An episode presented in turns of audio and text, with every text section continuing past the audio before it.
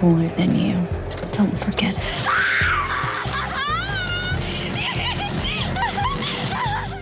I want to be great or nothing.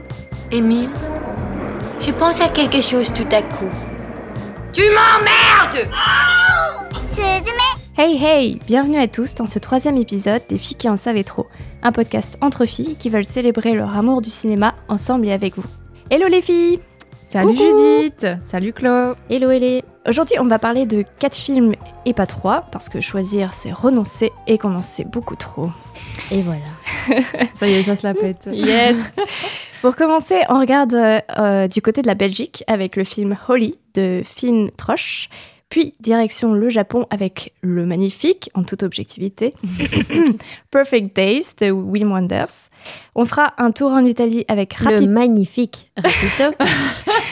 Un tour d'Italie avec Rapito le magnifique. Le magnifique. Tu spoil sur nos avis là.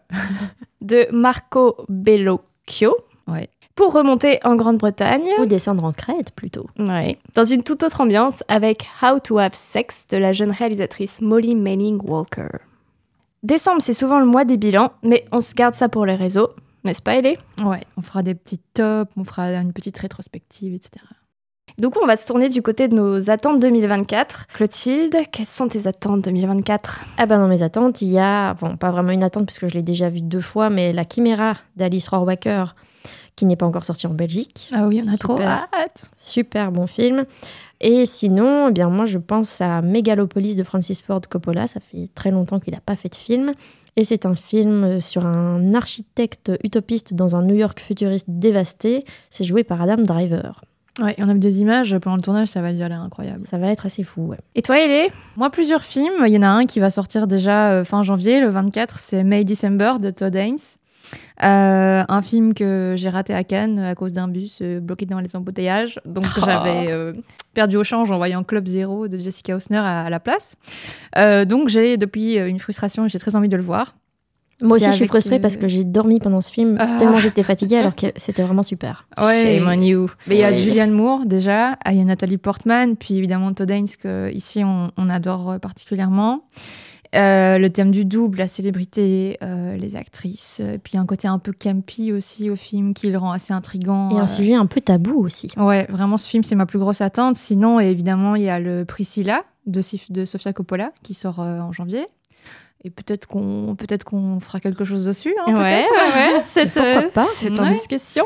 Euh, Il y a le film de Luca Guadagnino qui a été reporté euh, suite à la grève des comédiens, euh, Challengers, où euh, bah, il y a Josh O'Connor, euh, Comme dans La Chiméra. ouais, euh, qui, que j'ai très envie de voir. Et sinon, euh, je suis pas mal intriguée aussi par le, la nouvelle version de Emmanuel par euh, Audrey Diwan, donc qui avait fait euh, l'événement. Et euh, donc ouais, euh, je suis assez intriguée par ce film.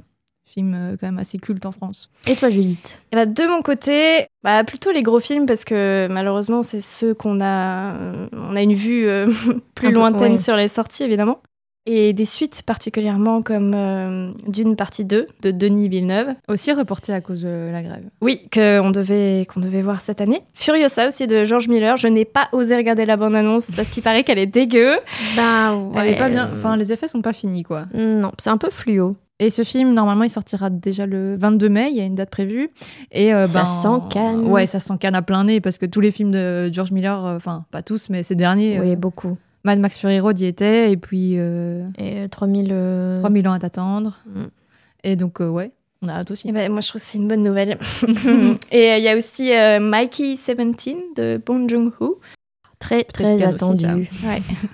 Ouais, Donc voilà, je pense Avec que- Robert Pattinson. Ouais. On ira au moins voir tout cela ensemble euh, si vous êtes OK les filles l'année prochaine. Avec grand Bien sûr. plaisir. Mais donc l'année n'est pas terminée et euh, tout de suite Clotilde, tu vas nous parler du mystique Holly.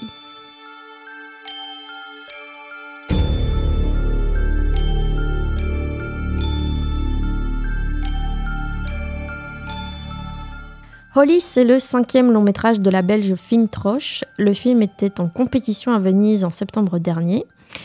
Alors, ça raconte l'histoire de Holly. C'est le prénom du personnage. C'est une adolescente rejetée à l'école qui n'a qu'un seul ami, Bart, euh, qui est un garçon qui est aussi rejeté euh, qu'elle, qui a une espèce de forme d'autisme.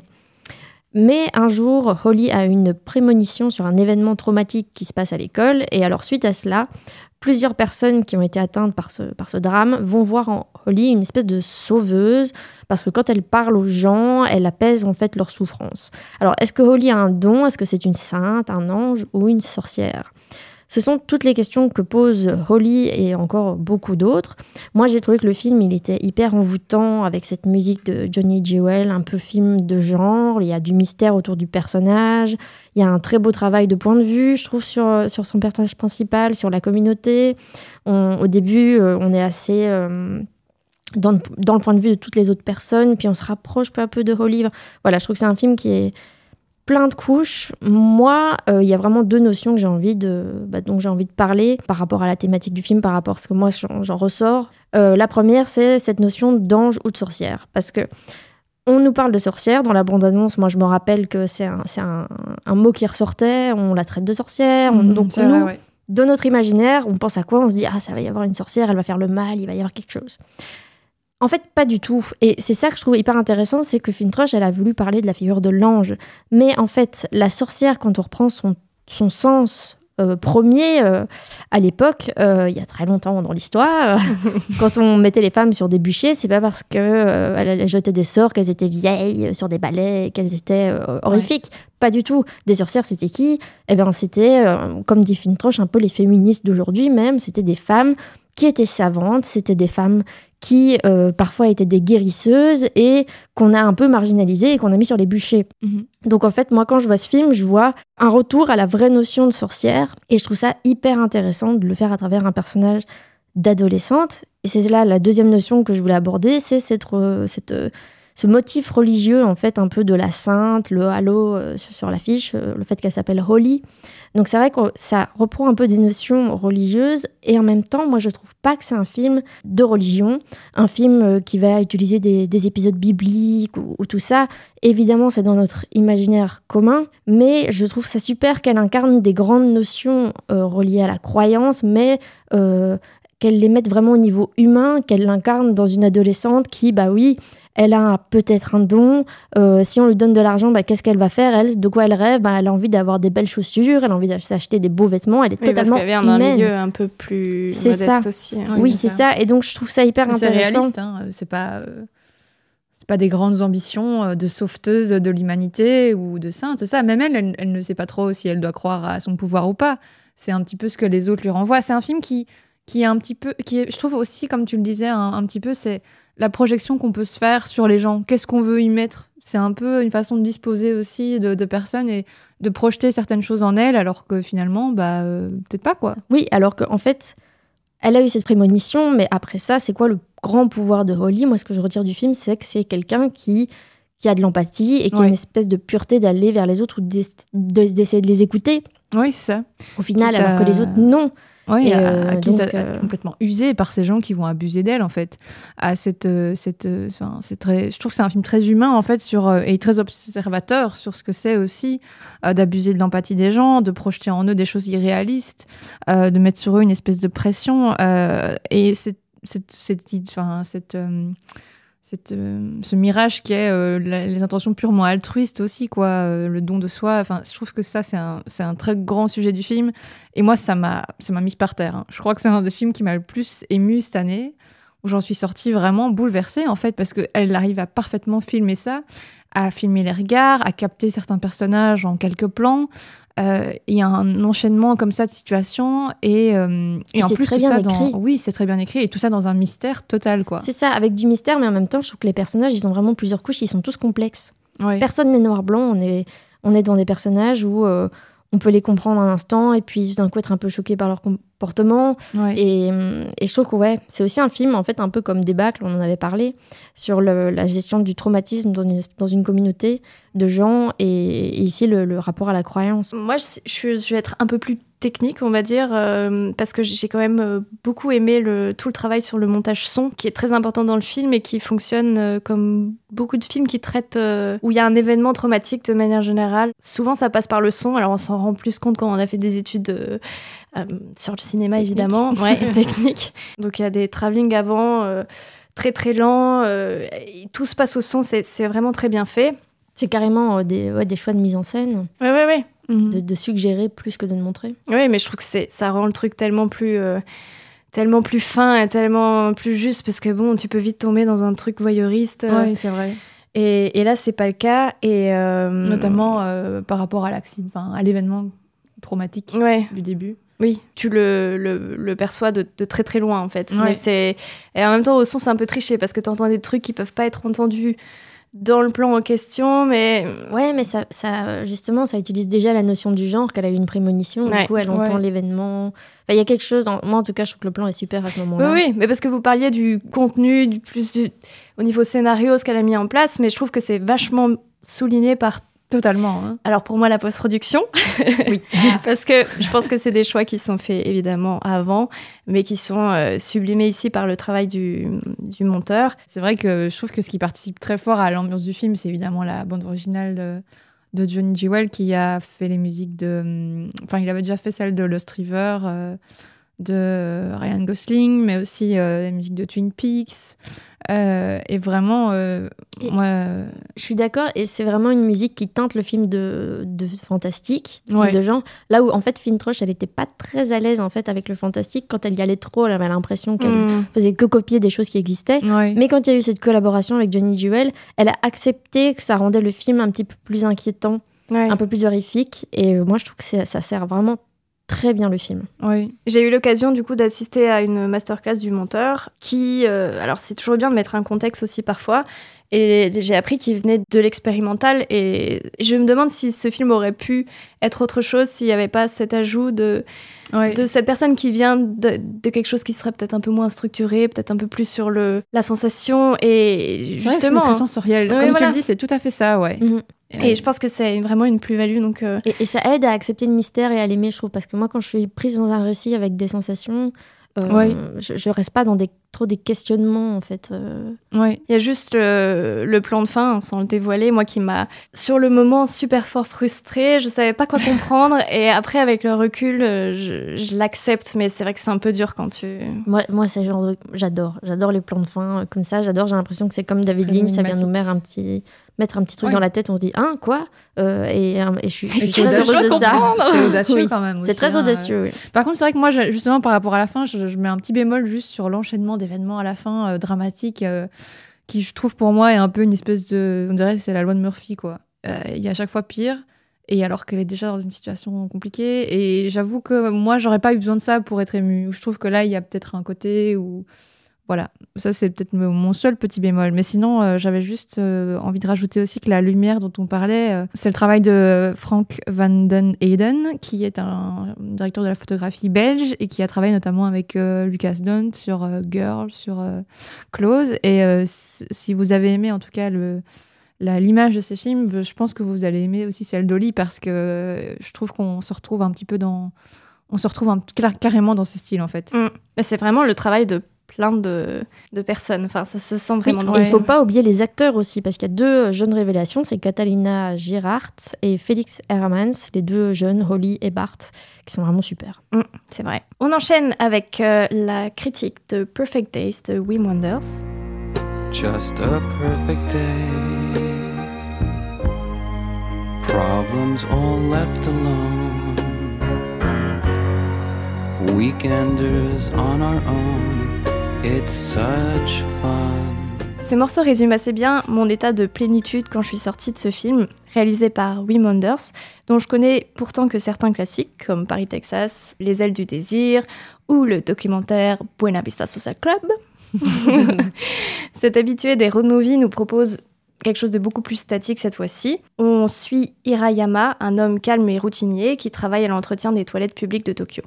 Il mène une vie simple et cherche la beauté dans toutes les petites choses et dans son quotidien. Alors, ce qui est assez chouette et assez drôle à savoir, c'est que c'est un film de commande du gouvernement japonais et ça devait initialement être un court-métrage documentaire. Ah oui, c'est ça, pour, euh, par rapport aux Jeux Olympiques ou je sais pas quoi. Ouais, là. c'est vraiment atypique en fait. C'est alors, je pense qu'il devait y avoir les JO à Tokyo. Ouais. Enfin, je pense qu'ils ont eu lieu. Ouais. Mais à cause du Covid, il y a eu beaucoup moins de visiteurs et donc eux, ils ont construit des vraiment des temples d'architecture moderne. Ouais, euh, c'est toilettes magnifique. des toilettes. envie d'aller au Japon juste pour voilà, ça. des toilettes publiques sublimes euh, que personne n'a vues.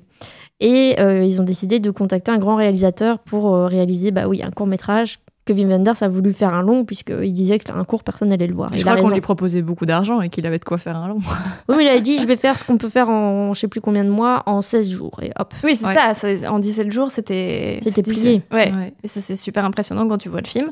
Donc, alors, on en est très loin de ce court-métrage documentaire, mais c'est tant mieux, parce que c'est l'occasion pour euh, Wim Wenders de rendre hommage au cinéma de Ozu, qui est une grande référence pour lui. Mhm. Moi, que je connais mal, hein, euh, le cinéma japonais, c'est. Moi, je vous conseille Bonjour, Ohio, Ok.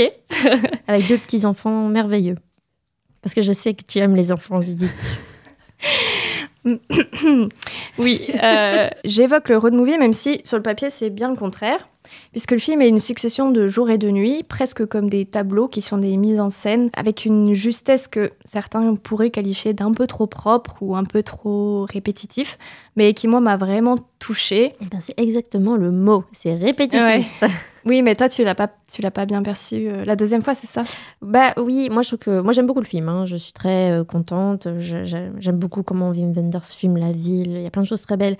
Mais à la deuxième euh, vision, c'est quand même une succession de scènes qui se ressemblent et on est dans un cycle Hmm. de je travaille, je vais me coucher, je me réveille et les mêmes rêves chaque nuit. Enfin bref. Ouais, mais c'est- c'est c'est aussi le sujet du film, c'est comment trouver la beauté dans quelque chose d'aussi. Mais peut-être que justement, c'est aussi un instantané ce film et que si tu le vois une fois, tu as un sentiment qui t'est procuré Ouais. que tu vas peut-être pas retrouver la deuxième fois. Ça, je Non. me suis vraiment et dit ça dure quand même, ça, quand même. deux heures pour euh, voir quand même beaucoup de fois Mais la ça même n'empêche chose. que j'aime beaucoup le film aussi. hein, Oui, euh. Ça frôle presque souvent la comédie. Déjà, le personnage euh, principal, il ressemble un peu à un personnage de film d'animation un peu renfermé, grognon. Il parle, il parle, il parle quasi pas dans toute la première partie du film. Et quand il réagit, notamment au personnage féminin, c'est avec tellement d'exagération et c'est à partir du moment où, où les événements perturbent son quotidien, il change un peu et c'est assez, assez chouette. Mais c'est vrai que le film euh, est à fond, euh, enfin pose une, une vraie question philosophique. Enfin, c'est un film très philosophique euh, où c'est un personnage qui est très euh, vertueux. Il est constitué de- d'habitudes. euh, son quotidien est plein de sagesse et de modération. Euh, maintenant, c'est maintenant. La prochaine fois, c'est la prochaine fois. il a besoin de Et- peu de choses. je suis quand même étonnée aussi. bah, c'est un choix en fait qu'il a posé. Ça, on l'apprend plus tard. C'est un peu Et, étrange d'ailleurs. C'est vrai qu'il a la photographie, ses musiques dont il réécoute les mêmes cassettes. C'est un peu le seul aléa de sa journée, c'est qu'il va changer de cassette le matin, mais sinon il fait la même chose, il achète la même canette, il fait tous les mêmes gestes. Mais euh, je suis assez étonnée de voir des gens dire qu'ils sont bien dans le film, qu'ils veulent vivre dedans, que c'est zen et tout, parce que je trouve quand même qu'il y a plusieurs fois où c'est un peu, allez, c'est doux et c'est amer en même temps. Il y a quand même le regard des autres qui est assez tranchant.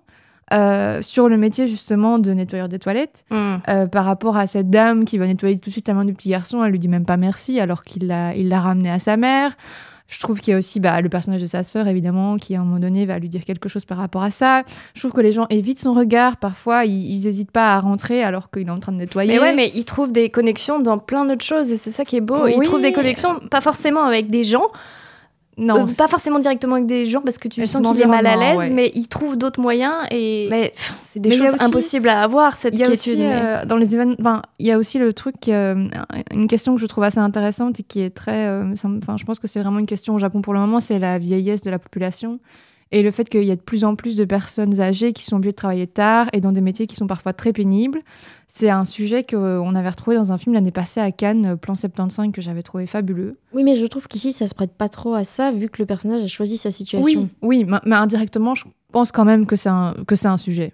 Euh, parce que c'est, bah, il a quand même choisi, euh, enfin voilà. Moi, j'avoue que je le perçois pas trop dans. Ça aurait pu être un personnage plus je- jeune. Je hein. l'avais pas vu comme ça non. Non, moi je trouve que c'est quand même ça, ça en dit quand même quelque chose sur la société japonaise. Enfin, moi je, je, je le vois, euh, c'est juste un- une réflexion que je me suis faite après. Parce que je trouve que le film est quand même plus sur un état méditatif de quelqu'un qui essaye de chercher euh, l'apaisement dans les choses du quotidien, dans la répétition, euh, avec Ouais, certains rituels et un certain réalité, calme. hein. Et je trouve que tout ça n'aurait pas été possible sans l'interprétation euh, du personnage principal qui est joué par Koji, Ya- Yakusho. Koji Yakusho, qui joue dans Babel et Mémoire d'une geisha aussi, et qui a gagné le prix d'interprétation masculine à Cannes cette année pour ce film, justement. Et ça, c'est chouette aussi, parce que c'est un prix d'interprétation pour une interprétation qui est assez sobre, qui est pas euh, à la hollywoodienne. Ouais. C'est Et en intéressant. même temps, il est, euh, il est vraiment super. Je reste aussi assez euh, dans cette interrogation de ce personnage qui s'est construit une bulle et qui un- d'un coup en fait va va devoir un petit peu aussi accueillir d'autres personnes euh, dans sa vie parce que c'est un petit quotidien qui se répète et puis il fait quand même des rencontres, des rencontres avec la jeune génération notamment. Je trouve que c'est très beau aussi ce que Wim Wenders montre sur ces rapports-là avec son collègue et puis euh, la copine de son collègue qui Bah oui, évoque parce hyper que- fort Nastasia Kinski dans Paris, Tex- Texas parce qu'elle a cette perruque blonde, ce gros pull rose, etc. Et justement, c'est ça que je trouvais chouette dans le film, c'est que c'est une ode au présent, mais sans nostalgie. Et il est en paix avec l'avancement de, de son temps. Enfin, je trouve que ça rend un côté très positif à tout le film et qui, moi, m'a m'a donné cette, euh, cet état de plénitude dont je parlais au début, Mhm. qui m'a pas Même fait si, sentir. euh, on a quand même envie de, de donner des pêches à, à son collègue, le qui veut évidemment, lui voler ses cassettes là. Mais il est trop marrant avec ses, ses euh, 1 sur 10, 10 sur 10 Ah de ouais, choses. non, Ah, mais c'est- trop drôle. énervant. il est vraiment bête. Hein. Mais je voulais revenir au côté euh, road movie qu'on retrouve, Mhm. euh, parce qu'il y a plusieurs éléments. Donc, l'errance du personnage, dans sa recherche de la beauté du quotidien. Il prend les arbres en photo, quand il se lève, il regarde par la fenêtre. C'est un peu le fantasme d'une société où tout va vite et revenir à l'essentiel. Et tu parlais des séquences de nuit qui scindent chaque journée. Bah, moi, je les trouve. effectivement, elles sont très redondantes, mais je les trouve euh, très belles. Elles sont faites euh, par la photographe euh, Donna Wonders, qui est sa femme. Ça introduit quelque chose de beaucoup plus abstrait qui, qui correspond un peu à- au point de vue du, du personnage principal, Ouais, je trouve. on voit souvent des personnages féminins. Enfin, en tout cas, ce qu'il aura marqué dans sa journée. C'est un peu la petite synthèse. Et le road movie, on le retrouve aussi dans sa façon de filmer la ville. Il est souvent dans sa voiture, sur la route. On voit souvent euh, Tokyo. En fait, on voit beaucoup la ville. C'est vrai que c'est un road trip peu dans Mais ouais, et et puis il se déplace Bah, il se déplace. de toilette en toilette. Et en plus, il se déplace sur des bandes son que, que j'adore. Ah, ça, j'adore. super. Rock et mélancolique, euh, The Animals, Lou Reed, euh, Patti Smith, et euh, ça ponctue le film via, euh, via une sélection de cassettes du personnage. Et franchement, euh, rien que pour ça, et les- cette musique sur cette séquence de fin. Ah, mais ça, moi, j'ai pleuré comme vache qui pisse. Comme euh, Et puis l'image est aussi magnifique. hein. La composition Ouais. des cadres, euh, ah, c'est sublime. Ouais, non, c'est c'est vrai qu'il filme très bien la ville, il filme très bien aussi les espaces verts. Euh, parfois, c'est même montré de la même façon, je trouve ça assez beau. C'est très architectural aussi. Oui, bah c'est un- oui, ça, ça, C'est ça. un cinéaste de ville. C'est un grand cinéaste et il n'y a pas beaucoup de. Enfin, je veux dire, un sujet simple comme ça, c'est un grand cinéaste qui, sont, qui, qui le réalise de mieux. Et c'est marrant parce que ça parle de, du présent, d'un potentiel futur avec beaucoup de, de paix, je trouve. Et, et Wim Wenders dit d'ailleurs qu'il regrette que tous les films de science-fiction, pas tous, mais la plupart, soient dystopiques, alors que, en fait, lui explique que tu peux choisir de voir ça autrement et que c'est dommage que ce soit pas plus positif. Je pense que Wim Wenders est loin de son personnage dans le film. Et qu'il le fantasme comme il espère que les gens vont le fantasmer. Et moi, ça m'a donné envie de revoir euh, la, la filmo de Wim Wenders, parce que je connais mal, il en a fait plein, plein, plein, plein, et j'en ai vu quatre à tout casser. Ouais, Moi, pareil, ça, ça donne envie. Maintenant, Éléonore, on passe à toi avec le film Rapito.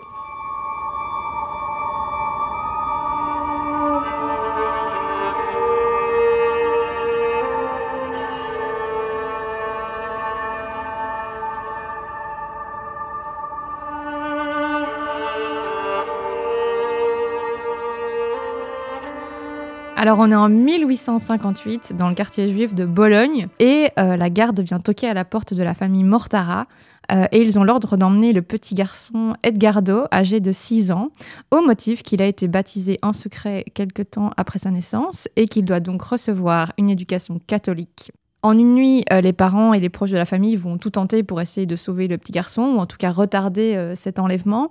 Mais rien n'y fait, et euh, c'est la décision de l'inquisiteur.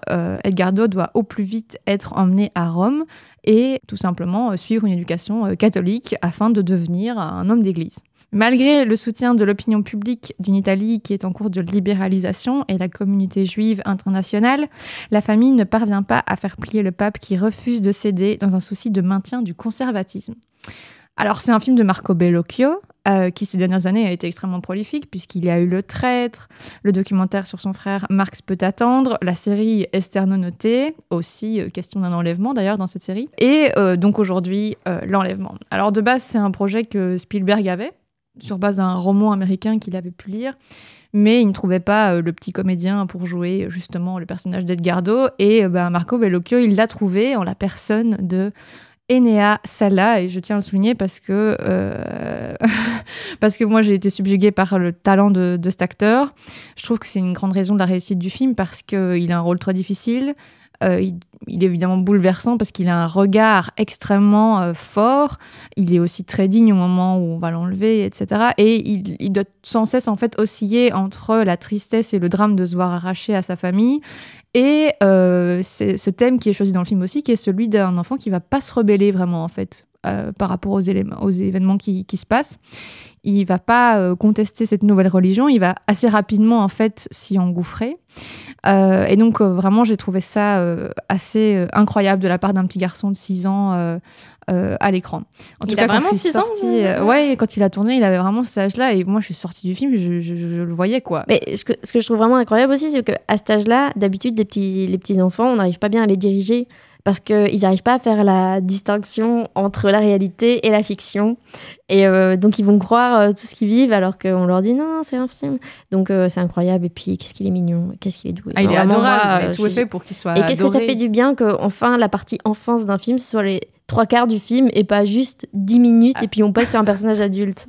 C'est Pardon. vrai. C'est pas de la vie de tout le monde, mais, Oui, parce que tout le monde n'aime pas les enfants comme j'aime les enfants, mais Mhm. Mais en tout cas, Ce c'est n'est pas le sujet. en fait, Bellocchio lui-même a vécu dans une famille avec euh, beaucoup d'enfants et il dit souvent qu'il a vécu son enfance comme une, euh, une sorte d'enfermement. Euh, donc, il y a souvent ce côté autobiographique dans ses films et dans ce film-ci, on retrouve aussi toutes les thématiques qui font son cinéma. Euh, bah, la famille, la religion, la politique, mais aussi euh, le trouble psychologique, euh, d'une certaine façon. Euh, Enfin, on pourrait dire la folie aussi, mais c'est vrai qu'il se focalise sur le traumatisme que l'enfant va vivre et euh, son parcours initiatique dans la religion euh, catholique. Euh, on a une iconographie qui est impressionnante, effrayante et qui sont en fait ce qu'un enfant peut, peut voir dans cette religion euh, euh, quand, euh, quand il va la découvrir. Euh, mais euh, toi, je dis, tu vois que tu me fais des grands yeux. Ouais, ouais. euh. Non, mais moi, c'est l'axe, c'est. Voilà, on va le dire tout de suite. Hein. Euh, Ouais. C'est le seul axe qui m'a Vas-y. intéressée. Abrège de souffrance. Oui, Ouais, non, mais euh, j'aimerais euh, aborder quelque chose sur la critique de manière générale, c'est qu'on ne peut pas ignorer qu'il y a certains films, euh, des certains thèmes qui nous attirent plus ou moins. Et la religion euh, n'étant pas du tout quelque chose euh, qui m'attire au cinéma, par exemple, ça a été un gros frein pour moi et j'aurais j'aurais vraiment aimé que ce soit beaucoup plus axé sur le psychologique du coup de ce tiraillement du personnage, ce qui est pour moi un gros manque que ça que ça n'a pas Ouais. été poussé. Tellement pas d'accord. Je ne ouais. suis tellement pas d'accord parce que je trouve justement que le film, c'est une histoire. euh, on est proche du petit gamin, on est proche des émotions, c'est grandiloquent. On est sur de l'émotion, on n'est pas sur de la théorie ou sur du, de la religion euh, ou quelque chose de politique un peu. euh, Et t'as quand même des, des lassant, quoi. cérémonies euh, à Bien plus- sûr, mais qu'est-ce qui est intéressant, c'est de voir le petit gamin être plongé là-dedans, être perdu là-dedans, dire Amen et, et- et- et se condamner à être catholique. Enfin, moi, je trouve que y y y a- justement, c'est enjoué, c'est c'est vraiment très. Mais tu restes pas sur le petit gamin, t'as beaucoup, t'as la profondément famille, t'as le procès, t'as l'histoire, t'as la religion, sûr, tout la... ça se lit, tout ça se lit dans Tout tout, ça ce, est un que, ce portrait, en petit fait. événement qui, qui est l'événement d'une petite famille fait tout exploser, mais je trouve qu'on est quand même proche des persos. Mais moi, je trouve, je trouve vraiment fabuleux, justement, c'est l'articulation de tout ça. D'arriver à faire un film qui, à la fois, est intime, euh, concerne c'est le drame d'une personne, mais en même temps de montrer à quel point c'est l'histoire d'un pays, Voilà. c'est l'histoire aussi politique de, de, de l'Italie, et ça a encore aussi des répercussions aujourd'hui avec ce qu'on connaît sur les scandales dans l'Église catholique, où je trouve qu'il y a des choses qui sont redites, mais euh, je trouve qu'il fait ça aussi avec beaucoup de subtilité, parce que on va aussi avoir un pape qui est un personnage extrêmement euh, conservateur, et il s'accroche désespérément à ce petit Edgardo en se disant que c'est ça qui va sauver l'Église et qui va garder, enfin qui va les, les préserver du progrès. Je Oui, trouve qu'il y et il y a a une des- nuance par rapport à ça, parce que on n'a pas, euh, on a aussi des personnages dans les prêtres qui ont l'air d'être un peu plus désapprobateurs de ça, en tout cas qui l'avertissent sur le fait que c'est pas bien vu. Mais il arrive à montrer aussi à quel point ce pape est dans une espèce de folie. Euh, il va, ajouter, il va ajouter de l'humour là-dedans. C'est Oui, ça qui est chouette aussi. Aussi, il va un peu le tourner Il y a en des dérision. ruptures aussi parfois. Il euh, va par y avoir des ça. moments un peu oniriques, mais dès qu'on Ouais. est sur le pape, on a une petite musique euh, un peu drôle, on a des, des dessins, des caricatures, on est un peu dans cette... euh, Ouais, mais justement, moi j'ai l'impression de partir dans, dans complètement autre chose euh, et, et je suis là, mais en fait j'en ai rien à faire de, de- Ah du pape. C'était le dernier épisode avec Judith. Mais c'est ça qui est intéressant, c'est justement d'avoir euh, d'avoir cet enfant qui est instrumentalisé quoi. Euh, je trouve que tu disais qu'on voyait pas le trouble psychologique, alors que pour moi c'est tout le film. Oui. Et après, quand on arrive dans la partie épilogue avec euh, avec le Edgardo qui a grandi, on voit quelles sont encore les séquelles de Oui, ce j'ai j'ai traumatisme. pas dit qu'on ne voyait pas. J'ai dit que j'étais frustrée que ce ne soit pas plus focus là-dessus et, et qu'effectivement, dans toutes les parties avec le pape, par exemple, ça vient sur le, ça vient sur le tapis. Il y a un lien entre le pape et, et l'enfant, ça c'est pas, c'est pas à discuter. Par exemple, cette séquence de, de procès, j'ai l'impression que c'était juste ah bah je pouvais pas faire une histoire euh, complète sans avoir toute l'histoire avec un grand H. Et du coup, je vais, je suis obligée d'expliquer ça parce qu'en fait, sinon mon histoire elle se tient pas. Parce que si je, si je fais pas comprendre aux gens l'histoire avec un grand H dans mon film, on pourra pas suivre le reste. Mais Et- ça, je- vraiment, encore une fois, je suis pas d'accord parce que justement, ce procès, il est là pour servir le fait qu'on a aussi le point de vue de la famille qui est séparée de l'enfant. Ce qui est chouette, c'est qu'on a vraiment les trois points de vue. On a la famille, on a le petit enfant et on a le pape. Et on Et- a la révolution et l'histoire. Bien ça, sûr, mais ça, c'est un petit peu l'enveloppe globale. Mais, Mais, ça, moi, c'est je trouve c'est très intéressant aussi. Parce que justement, tu parles de ça. Attends, je te coupe, mais je, je veux juste ajouter un truc. C'est que au plus l'Italie va aller vers une libéralisation, elle va s'unir, plus en fait on va s'éloigner de la religion et plus lui il rentre dedans. Donc c'est une énorme, un énorme paradoxe que je trouve extrêmement intéressant dans le film.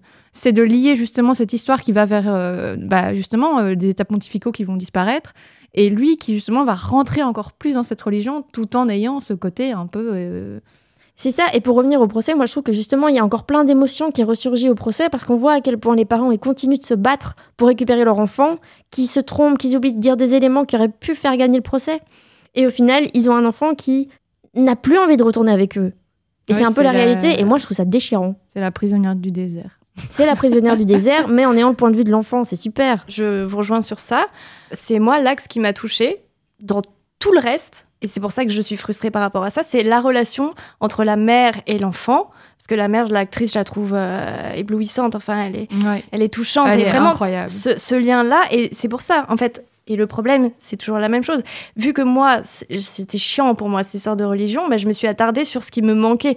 Mais je sais que c'est totalement euh, subjectif. Mais du coup, j'ai vu que ce que j'avais envie de voir plus. Ouais. Et, et du coup, ça, ça s'est renforcé. Et moi, c'est vraiment cet axe-là qui me touchait. Le reste, j'en avais rien à faire. Et malheureusement, c'est comme ça. Oui, Ouais. c'est vrai qu'à côté de ça, c'est vrai que nous, on aime bien euh, encore des, des, des- des vieux de la vieille, les réalisateurs qui font encore des grands films historiques, des grandes fresques, qui des, des films tous les grands, codes grands, et, et, tout- qui les utilisent le techniques, toute la cinéma. mise en scène. Mais Moi, oui, je- franchement, je suis, c'est tout ce que j'aime voir au cinéma en fait. mais oui, je suis époustouflée à chaque il moment. utilise tout. Il utilise, il ose mettre une musique qui est hyper présente, qui est hyper expressive, qui va soutenir toutes les scènes. Il ose mettre ouais, des mais- moments oniriques, faire que Jésus descende de sa croix tout d'un coup. Enfin, il, il ose faire vivre des caricatures. Ouais. Pour sur un papier. sur la musique, moi, et justement, c'est là-dessus que clairement ça marche sur vous parce que vous aimez. Moi, la musique, j'avais l'impression qu'il me l'a balancé comme ça. Vas-y, vas-y. Mais justement, c'est un de des tartines. film. C'est un coup de poing. C'est un mais- opéra. mais quand- C'est un opéra. Mais non, mais du coup, quand t'es pas dans le film, ça tombe à côté. Cette musique, elle est, elle, elle est.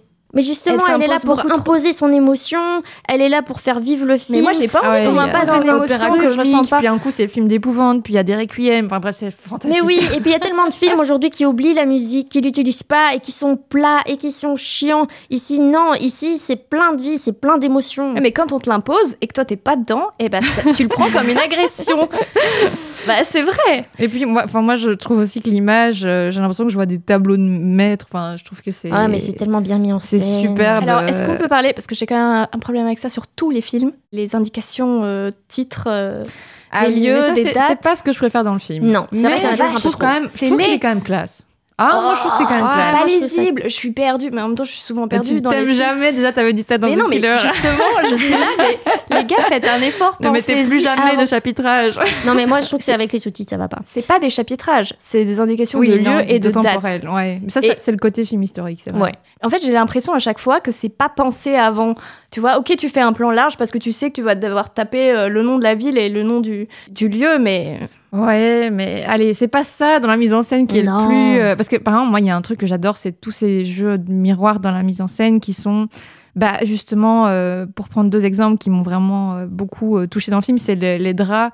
quand il se cache sous ses draps, quand il arrive à la maison des catéchumènes, je l'avais noté pour pas, bien, pour pas mal le dire, et que di- directement il fait sa petite prière en hébreu en, se cachant, on dirait qu'il meurt de peur en fait. Et j'a- j'adore aussi qu'après c'est réutilisé lorsque quand il, sa mère est sur son lit de mort, bah, on la voile directement après. Je trouve qu'il y a un, beau jeu par rapport à ça. Et puis aussi quand il se cache sous la jupe de sa mère au moment de l'enlèvement pour euh, échapper à la garde. Puis après, il va, on voit une scène plus tard où il se cache euh, sous, sous la robe du pape au moment ouais. d'un jeu de cache-cache. Mhm. euh, Enfin, on voit que ça- c'est sa nouvelle mère. Quoi. Mais c'est la, la symbolique, elle est super oh, bien. mais il y a plein de, il y a, il y a tout dans ce film. Il y a, il y a plein de moments comme Il y a plein ça. de couches de, de signification aussi. Tout, tout à fait, oui, il y a beaucoup de symbolisme, mais c'est jamais, je trouve que c'est jamais de trop en fait. Je trouve que ça appuie simplement ce sentiment de révolte, cette émotion. Et c'est ce que moi j'aime dans le cinéma. Et c'est vrai que c'est très baroque, on pourrait dire Oui, et ça ose très, l'onirisme. euh, C'est ça, il y a un truc évidemment classique, mais avec pas une tant que touche ça. de dynamisme. Oui, mais parce Ouais. qu'il y a des moments oniriques. Parce Oui, que tout d'un coup, ouais, on, part dans un rêve du pape. Enfin, moi, je trouve ça super chouette et rafraîchissant. Et, et j'a- j'adore qu'il en fasse des, des, des, ouais, des, des, des, des- des rêves comme ça tout d'un coup. euh. Il y a juste un truc sur la mise en scène où parfois je sens que c'est un peu forcé. euh, des scènes euh, où on va dire plus spectaculaires avec la statue qui tombe, avec un mur qui est démoli, où je trouve pas du tout que ça fait partie de l'imaginaire de Bellocchio, dans, dans en tout cas moi ce que j'en ressens, que je trouve qu'elles sont un peu là pour faire vendre par après. Enfin, il suffit de voir la bonne annonce, c'est on voit tout le temps, c'est on voit ces trucs là dans la bonne annonce. Eh ben, et- le budget j'espère est pas énorme, hein, c'est un film de 13 millions, et c'est là que je trouve qu'on voit que euh, il n'y a pas beaucoup de figurants parfois. Ah, donc ça, ça pêche un peu.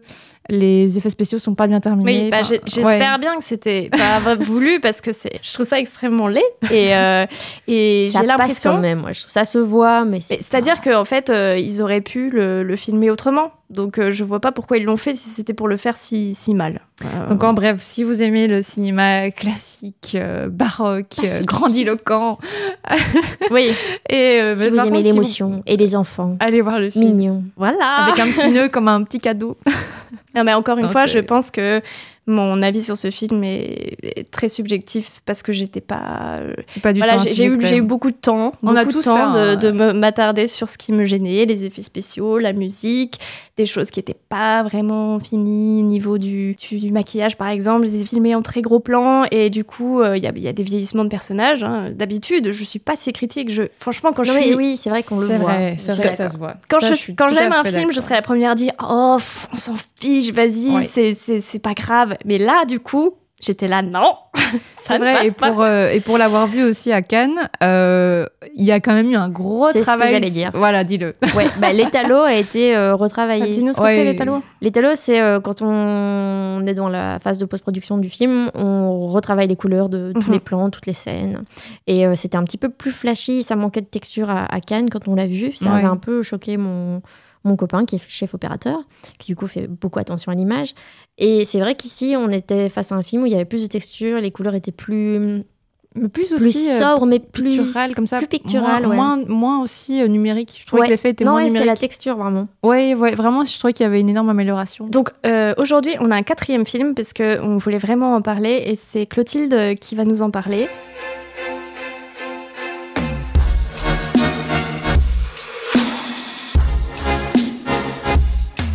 Ben oui, mais il y avait trop de sorties. Mais ouais. On n'a pas su choisir. Alors, euh, How to Have Sex, c'est le premier film de l'anglaise Molly Manning Walker. Et c'était le prix Un certain regard de cette année à Cannes. Je ne sais pas si vous avez vu ces vidéos euh, de John C. Reilly qui chante. Tu combler que- parce qu'elle est dans le taxi. Voilà, parce qu'elle arrive en retard et elle court en short non, pour aller chercher Si, son si, prix. Elle était en Italie, on l'a rappelé à la Ouais. dernière minute. Et pendant 30 minutes, je crois qu'il a chanté. Il a dû chanter très longtemps. Mais c'est génial. Ouais. Alors du coup, c'est quoi l'histoire? C'est trois amis qui débarquent en Crète, qui sont prêtes à faire la fête non-stop en vacances et qui ont aussi euh, l'espoir de faire l'amour. Pour l'une d'entre elles, ce sera la première fois. L'amour, euh, j'aurais pas utilisé l'amour. Faire l'amour, bah de baiser, Oui, si vous oui, voulez. je- je si dirais on peut plutôt. utiliser le mot baiser. Et ça va même devenir un peu un, un concours entre les trois filles. C'est celle qui va le plus le faire. Enfin voilà, c'est tout le sujet de tout. C'est le sujet euh, vraiment euh, au milieu de toutes les discussions. Mais en fait, voilà, face à nous, on a quoi? On a trois jeunes filles qui sont même pas majeures, qui viennent de terminer l'école, qui sont habillées en vert fluo, robe Mm. moulante, décolleté, robe mini, maquillage euh, euh, fossile, paillettes, euh, voilà. Et euh, elles se retrouvent dans cette espèce d'hôtel qui est fait que pour la fête. Et on dirait que c'est un endroit que pour les Anglais. C'est un peu là où ils font leur spring break. Ouais, ça fait vraiment penser à Voilà. ça. Mm. Alors, moi, au début du film, j'ai eu un petit peu peur. Je l'avoue parce que euh, des scènes, des filles qui s'amusent dans les vagues, une caméra épaule qui passe dans l'eau, qui ressort, une musique électro un peu planante et des filles qui crient et qui s'amusent. Moi, j'avais l'impression que j'étais dans le cliché du film euh, Ouais, indé euh, Sundance euh, sur la jeunesse et sur la coolitude. Donc moi, ça m'a... voilà, je me disais, Et mince, puis elles sont, pas envie. elles sont excitées comme des enfants. Elles Oui. gueulent. Mais elles sont drôles. Mais Ça, c'est très chouette. réaliste. Ça, c'est chouette. Elles sont drôles. Mais j'avais peur qu'on tombe dans un truc où, encore une fois, il faut être stylé. Du coup, il faut faire du ralenti et mettre de l'électro. Enfin, voilà. Donc, ça, moi, je trouve que ça me manque un petit peu d'originalité. Mais en fait, j'ai vraiment été super fort euh, touchée par le film. J'étais un peu sans voix à, à la fin de la projection.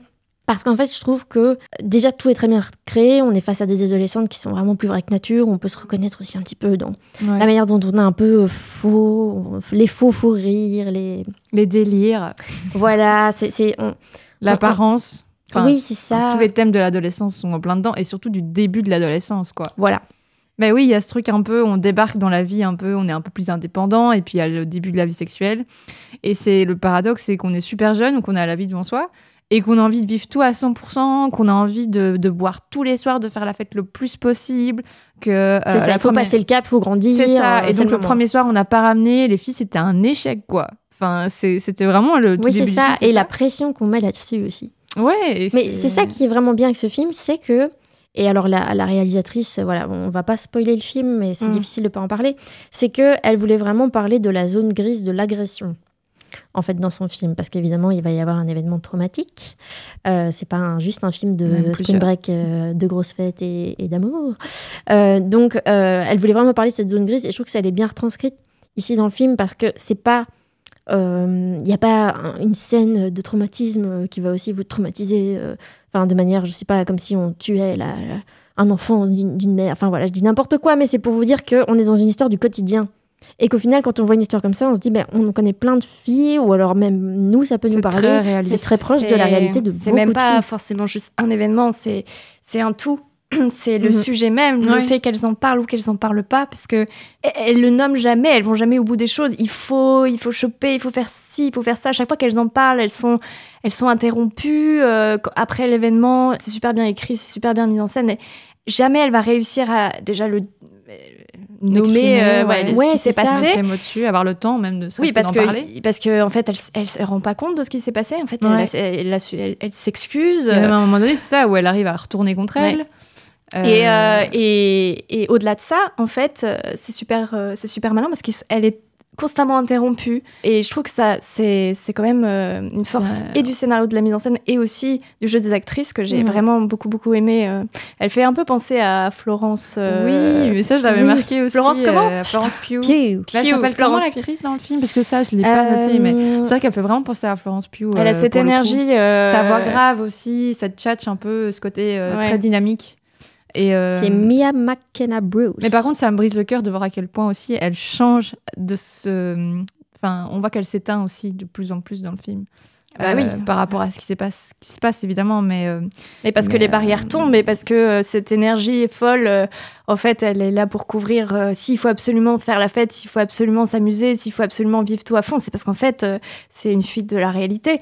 Et Mhm. euh, tu vois bien, finalement, elles sont, visiblement, elles viennent de passer un examen, elles sont pas sûres de l'avoir. Il y a ça aussi, ouais, il y a, il y a aussi leur. euh, Oui, c'est Et ça. l'hypocrisie des, am- des, des amis et tout, il y a, il y a la toute fausse- jalousie. Il y a la sororité et la jalousie en même temps. Ouais, ça, c'est ça intéressant. très intéressant aussi. Parce qu'on n'ose plus trop, Ouais. j'ai l'impression, c'est vrai qu'on est.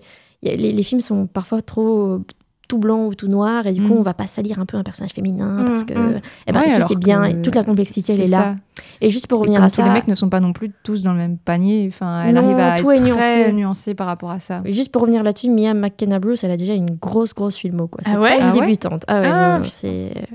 Elle a fait énormément de films, de séries. euh, euh, on- ouais. Mais c'est vrai que je te rejoins sur le fait que euh, peut-être qu'un public plus masculin pourrait, pourrait avoir un peu peur d'aller voir ce film, de peur d'être euh, mis en... Même, même l'expérience euh, masculine peut s'y trouve retrouver. Il y, a vraiment, il y a vraiment quelque ouais. chose qui parle, et même pas forcément que pour les jeunes, parce que moi je me suis dit au début, oulala, euh, ces jeunes qui boivent tout le temps et tout, mais c'est mais c'est tellement pas moi, genre... oui, vraiment- c'est fatigant. Oui, je vais pas Bah, m'identifier et en vraiment fait comme ça mes années d'unif, par exemple. Je me suis vraiment fort et parfois même, euh, je vais pas devenir, je vais pas parler trop de ma vie, mais je trouve parfois on se sent vraiment forcé. Il y a une pression par rapport à ça, et le film le montre très bien aussi. Mais même si t'as pas fait euh, ce, ce truc, et c'est Ouais. parce que moi j'avais un peu peur que, Ah oui, pas, que je me sente pas du tout, du tout en empathie avec les personnages parce que je m'identifie pas, alors qu'en fait, il y a toutes les clés pour s'identifier de près ou de loin ou de, de- via des gens que tu connais ou pas. Ouais, a- Mais je trouve aussi que c'est intéressant de montrer que la masculinité toxique, qui est quand même un sujet du film, parce que je trouve qu'il y a un des personnages qui. Enfin, il a tous les comportements du mec Ouais. euh, chez qui ça va pas. Et euh, ça, c'est c'est vrai que c'est un peu à cet âge-là aussi qu'on s'en rend compte euh, la première fois, ou en tout cas qu'il y a plus de mecs qui sont dans cette espèce de. Ouais, de, de, boys club, de trucs un peu. euh, de trucs un peu je me la joue, etc. Euh, J'ai un peu qui je veux, mais je reviens vers toi, et puis j'en ai vu une autre. Il y, y a ce côté aussi, euh, le rapport qu'on peut avoir à cette espèce d'idée qu'on est sur un marché, et surtout quand on est une fille, où il peut y en avoir une plus belle demain, et donc euh, je plairai plus. et on voit fort aussi l'intériorité du personnage par rapport à ça. Aussi ce côté, tu peux choper mieux, enfin tout, tout ce côté un peu là aussi, hein, que je trouve vraiment hyper intéressant et développé euh, ex- de façon extrêmement... Oui, c'est ça. Et l'injonction à être belle aussi, à Voilà. être belle et en souffrant, quoi. Et aussi une autre euh, notion, c'est euh, que on- jamais on remet en question qu'on peut ne pas apprécier du sexe.